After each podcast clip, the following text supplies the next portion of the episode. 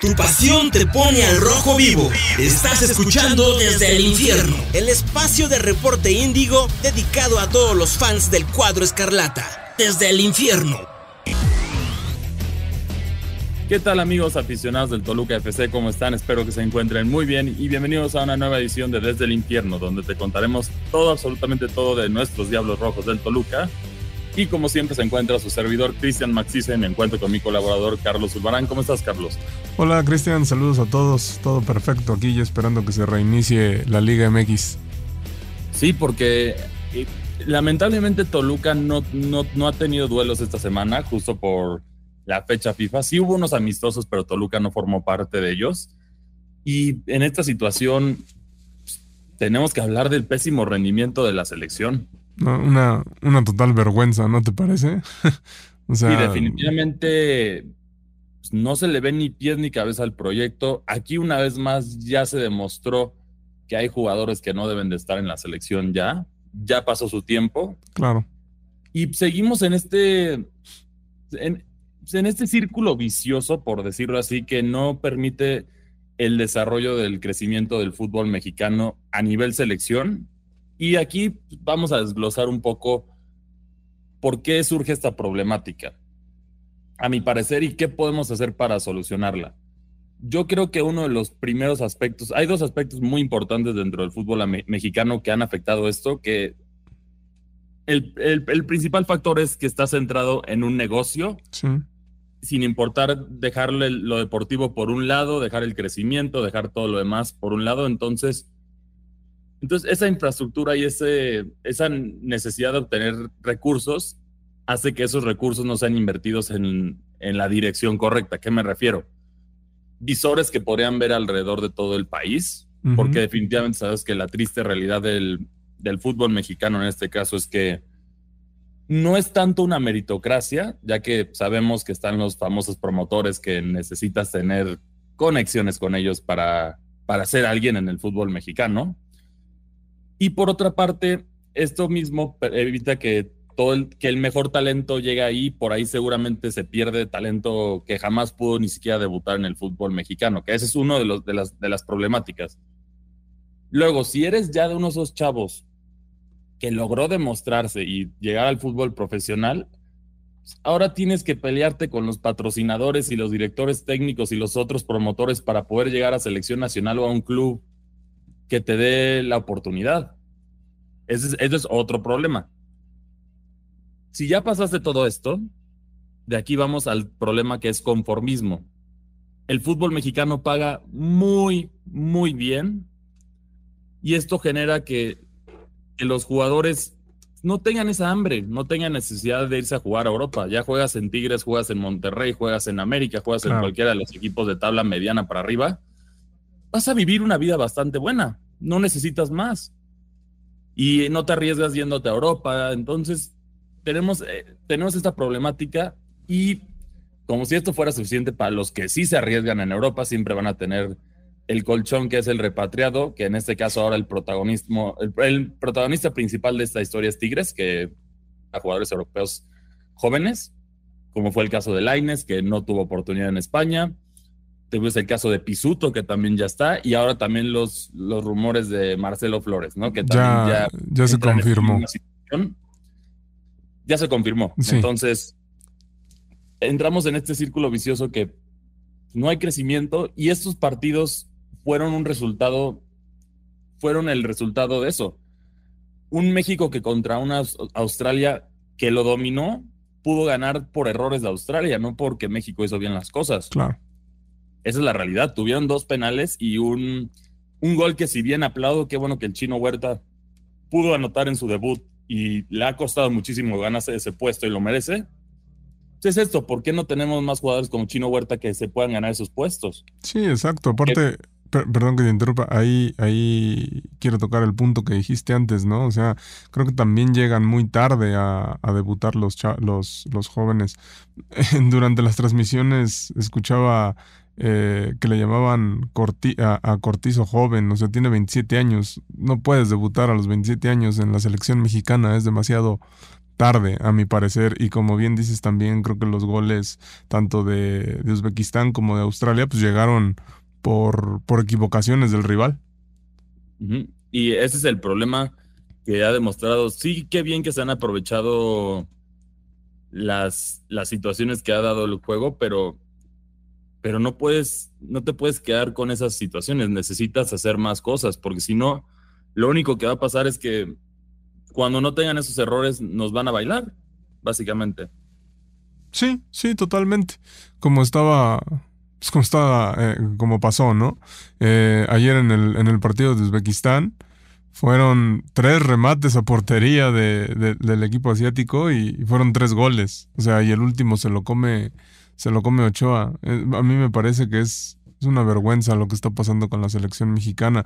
Ese mismo equipo, Uzbekistán, enfrentó a Estados Unidos y Estados Unidos le pasó por encima 3-0. O sea, creo que ahora sí se puede comparar el mismo rival y todo y Estados Unidos está por encima. México lo que hizo en la Copa Oro, este, vender espejitos, este... Pues, exacto, ese es el problema. Muchos celebraron lo de la Copa Oro, pero recordad que México tuvo que mandar a su plantel estrella y la selección de Estados Unidos y, y, la de Canadá mandaron a la B o incluso a la C. Sí. Y sufrimos. Ese, ese es el contraste y esta es la situación que es algo que no se va a quitar ahorita. Y lamentablemente en este caso, ¿cuáles son los resultados? el estadio ya lo vimos lleno de nuevo. A pesar de una actuación paupérrima, esperemos que vuelvan a castigar a la selección. Aquí dependemos de nuestros hermanos, hermanos mexicanos en el, en el Gabacho. ¿Por qué? Porque van a tener que hablar con su cartera, porque los partidos de México por eso no, no los traen aquí, estos, los famosos Mextour que todos sabemos que se llaman los Moletours, pero es, así. Y no están nada baratos, ¿eh? Ayer a nivel de cancha estaban en mil dólares. O sea, un boleto en mil dólares para ver esa exhibición. sí, de acuerdo. Es horrible eso. Y, y ese es el problema de esta selección mexicana, que muchas promesas, muchos cambios, pero ¿dónde están los resultados? Ya no hay proceso ni siquiera. No puedes decir que hay un proceso mundialista. No hay un proceso. Ahorita es, es, un, es una burla lo que está sucediendo. Sí, totalmente. Aparte, se, creía, ¿no? O, nos habían vendido también esta parte de la idea de que Jimmy iba a, refrescar el plantel, que Jimmy iba a hacer como esta revolución de chavos. O sea, siguen estando los mismos. Afortunadamente, por, por así decirlo, despertó Raúl Jiménez, ¿no? Tres goles en dos partidos. Se le vio activo, se vio mejor. Yo sigo creyendo que Héctor Herrera no debió estar en la selección, llama, llama a alguien más, porque no creo que Héctor Herrera llegue al Mundial del 2026 y, y me parece que... No creo que llegue... No, ya hay esos tres, tres jugadores que ya sabemos que están en el ojo del huracán, ya es necesario quitarlos. Sí. Ya es necesario quitarlos. Ochoa ya otra vez demostró, sí tuvo un buen partido contra Australia, ahora demostró lo contrario. Necesitamos este proceso jóvenes porque ¿qué vamos a hacer? ¿Por qué te llevas a Herrera, a Jiménez y a Ochoa todavía? Claro. Sí, en el paso del único verdadero líder que tuvo la selección mexicana en los últimos años, que fue guardado, que también se excedió un poco en la edad que se mantuvo en la selección, pero mínimo ya reconoció y se alejó de la selección. Sí, totalmente. eso me parece que deberían de hacer, de hacer ellos, ¿no? Eh, creo que hay oportunidad para, para Malagón, que está creciendo, hay oportunidad para otros porteros, y como bien dices, creo que, creo que es momento de empezar ese proceso, de empezar a ver a los jóvenes. Herrera no te va a llegar, Raúl Jiménez probablemente no vaya a llegar, Ochoa quiere, quiere su sexto mundial y se lo van a dar. No sé si le alcance para estar en la portería, para estar en la banca, se lo van a dar. No sé si se lo van a dar también a Raúl Jiménez, pero necesitas empezar a, tener esa nueva camada. O sea, tienes, tienes tres años y cachito, tienes dos años y cacho para, para el Mundial necesitas aprovecharlos. O sea, ¿qué, qué, qué diferencia marcó Herrera? ¿Por qué no tenías ahí a Marcel? ¿Por qué no tenías ahí a otro, a otro mediocampista más joven que, que, que, sepas que es un futuro, ¿no? Sí, o también el insulto que le hicieron, a mi parecer, a, a este. ay, hijo. bueno, hay, hay, muchos jugadores jóvenes que merecerían estar en la selección y no se les no se les, no se les dio la oportunidad. Juan P. Domínguez es otro ejemplo de eso. ya tuvo destellos, ya tuvo esto, se te lesiona a Córdoba, en lugar de no llevar a otro jugador, ¿por qué no lo llamas? Y ya, pues al final mínimo es la experiencia y eso lo va a motivar a seguir dando mejor, lo mejor de sí mismo. Sí, totalmente. O sea, ahí tienes el caso de Juanpi. Eh, Alexis Vega no está en un buen nivel. El mismo Jimmy lo reconoció, ¿no? Que, que incluso ya hay hasta jugadores que le están pisando los pasos y demás. Eh, Antuna gambetea mucho, corre y demás, pero cuando se necesita realmente un jugador que desequilibre, pues no es él, ¿no? Y, y a diferencia de Cortizo, que que está teniendo un buen momento en Monterrey, llegó a la selección, lo hizo bien, cuando entraba se notaba que, hacía diferencia en el campo, el chino Huerta corriendo, peleando balones, eh, el gol que metió pues fue de eso, ¿no? De, pelear el balón, de no dejarlo muerto, creo que eso necesita la selección, jóvenes ahora que, que sí suden la camiseta, jóvenes que se quieran ganar ese lugar, no como estas vacas sagradas que siguen y siguen y siguen. Sí, el, el otro problema en el caso del Jimmy Lozano es que a ver, él está manejando, no está, no, no es su selección. Ya vimos de nuevo que es un director técnico, como lo vimos con Tata Martino, y lo hemos visto muchas veces, está manejando decisiones que vienen de arriba, que ya sabemos quiénes son los responsables, no nos vamos a volver a meter eso, ya sabemos el famoso consejo de selecciones y todo esto, pero es lo mismo, no ha cambiado nada y esto es preocupante porque la selección se está frenando y ahora los que está subiendo, la región es la que está subiendo. México está estancado en la región. Sí, totalmente. Eso es, eso es lo preocupante, ¿no? Porque todos suben, Canadá ya está a tu nivel o te superó. Y aquí, como, como bien lo mencionaste, es el negocio y todo, todos los frenos que le han puesto, ¿no? O sea, de pronto dicen que va a haber un cambio y anuncian que son siete extranjeros en lugar de ocho que desaparece el repechaje, pero te lo cambian por un play-in. Sí. Sin el miedo. A ver, si quieres hacer cambios de verdad, ¿qué puede servir para salvar a México de esta situación? Uno que no le va a gustar a, los, a las personas por el nivel de que quizá baje, un tope salarial. Ya si quieres imitar a los deportes americanos, ponle un tope salarial y ¿sabes qué va a pasar? Aquí vas a tener que buscar en el mercado mexicano para los jóvenes.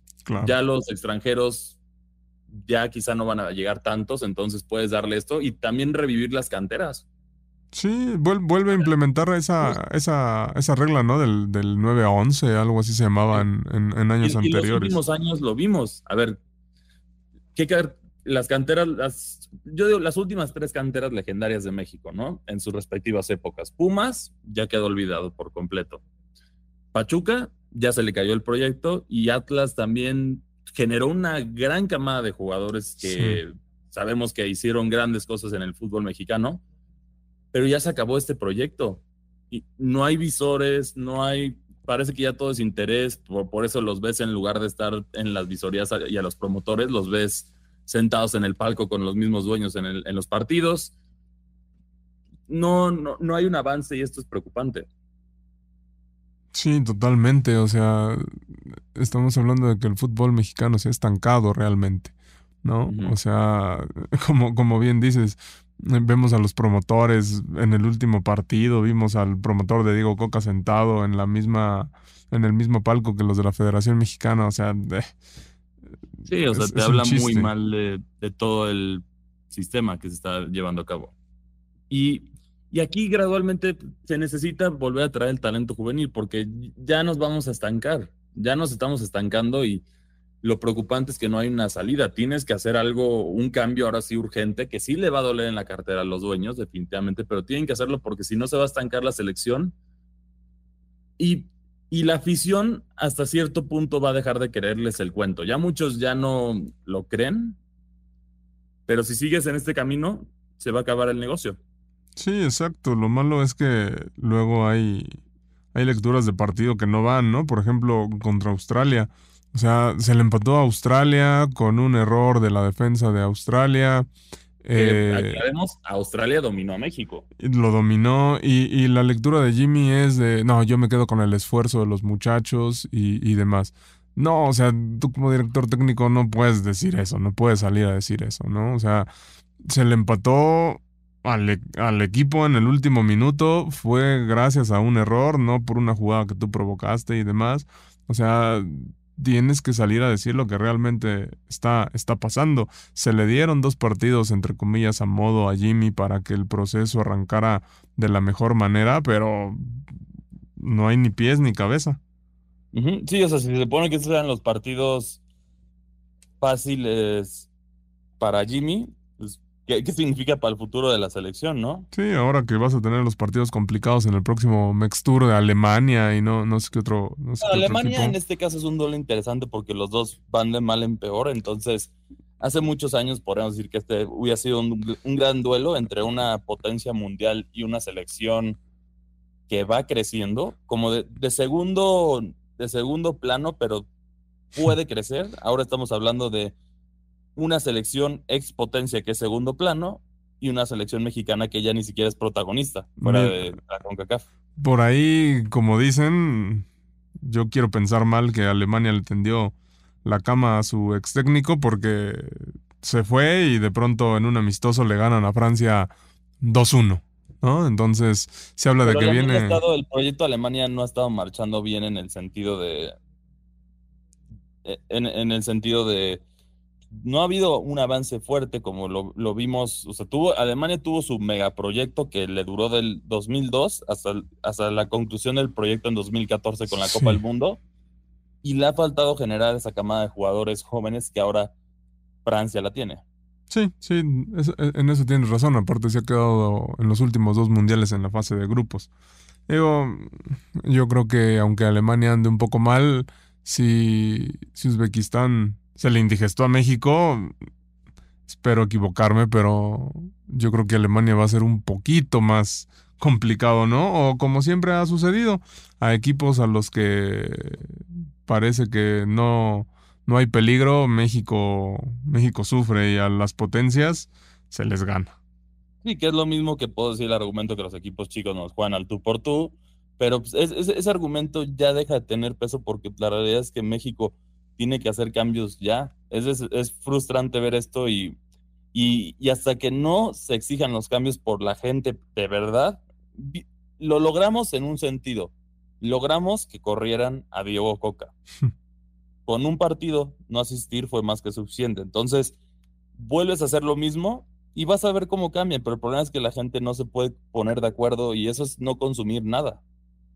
Sí, sí, totalmente. El, problema es que siguen, como, como se dice, ¿no? Con atole con el dedo. Eh, vas a Estados Unidos, prometes a todas las figuras, las llevas, fecha FIFA, y la gente allá va a seguir, va a seguir pagando, a menos de que ayer hubiera sido una catástrofe en el marcador, porque contra Uzbekistán, ¿no? Que lo fue en lo futbolístico, no en el marcador, pero la gente a lo mejor se va un poco contenta porque ve a los, los seleccionados.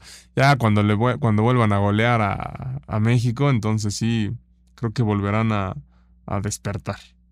Sí, pero es necesario ya tener esa presión porque no es el cambio técnico, ya esto, esto ya no sirve. Tiene que hacer, darle a un técnico la libertad de poder hacer las cosas. Nada de a medias. Por eso tenemos ejemplos como el Tuca Ferretti que jamás se quisieron involucrar, porque les gusta, no les gusta que metan, que metan su cuchara en su proyecto. Sí, claro, claro. Eh, es, el, es, el, buen ejemplo del Tuca.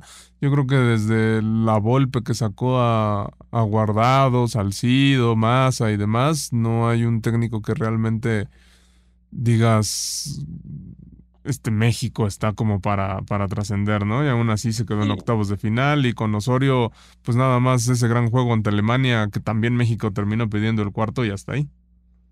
Sí, lamentablemente es la situación de México y este proyecto necesitamos jóvenes y darles oportunidad, porque jóvenes talentosos, ahorita encontramos algunos en el fútbol mexicano, pero hace falta más. No, este esfuerzo tiene que mejorar en diversas formas y, y aquí lo que los, yo creo que lo que se debe, el esfuerzo principal para las juveniles, pues, tanto dinero genera el fútbol mexicano, ese dinero debería ser invertido para tener visores y academias de fútbol decentes en gran parte del país, porque aquí estamos hablando de muchos pueblos, muchas muchos, muchos millones de mexicanos que jamás pueden ser descubiertos porque nadie va a ir ahí.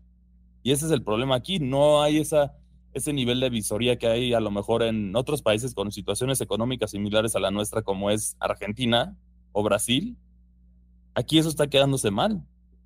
Y por eso no, no tenemos el mismo crecimiento de jóvenes, a pesar de ser una, un país que sí tiene, que es futbolero por casi casi religión. Sí, por supuesto. O sea, creo que la Federación Mexicana sí tiene que hacer ya algo realmente algo de quiebre, algo tajante, apoyar a los equipos con esta parte de las academias, volver a esas reglas de que los jugadores sean los jugadores jóvenes, debutar y demás, obligar al ascenso y al descenso. Eso es, me parece, lo que se tiene que hacer, pero cada vez que hablamos sobre la selección es como estar en un, en un círculo, ¿no? Hablamos y hablamos, hablamos y hablamos de, exactamente lo mismo.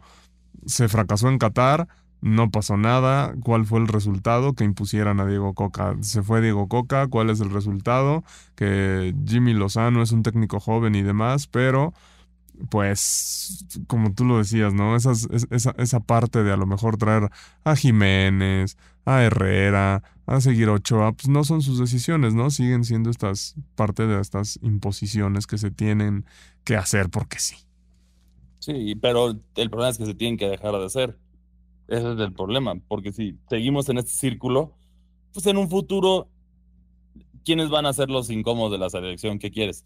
Antuna, Gallardo, este, Vega. Vega, que van a estar ahí hasta los treinta y tantos años sin, sin haber hecho más que las generaciones anteriores a ellos o hasta menos, y ese es el problema. Sí, sí, realmente.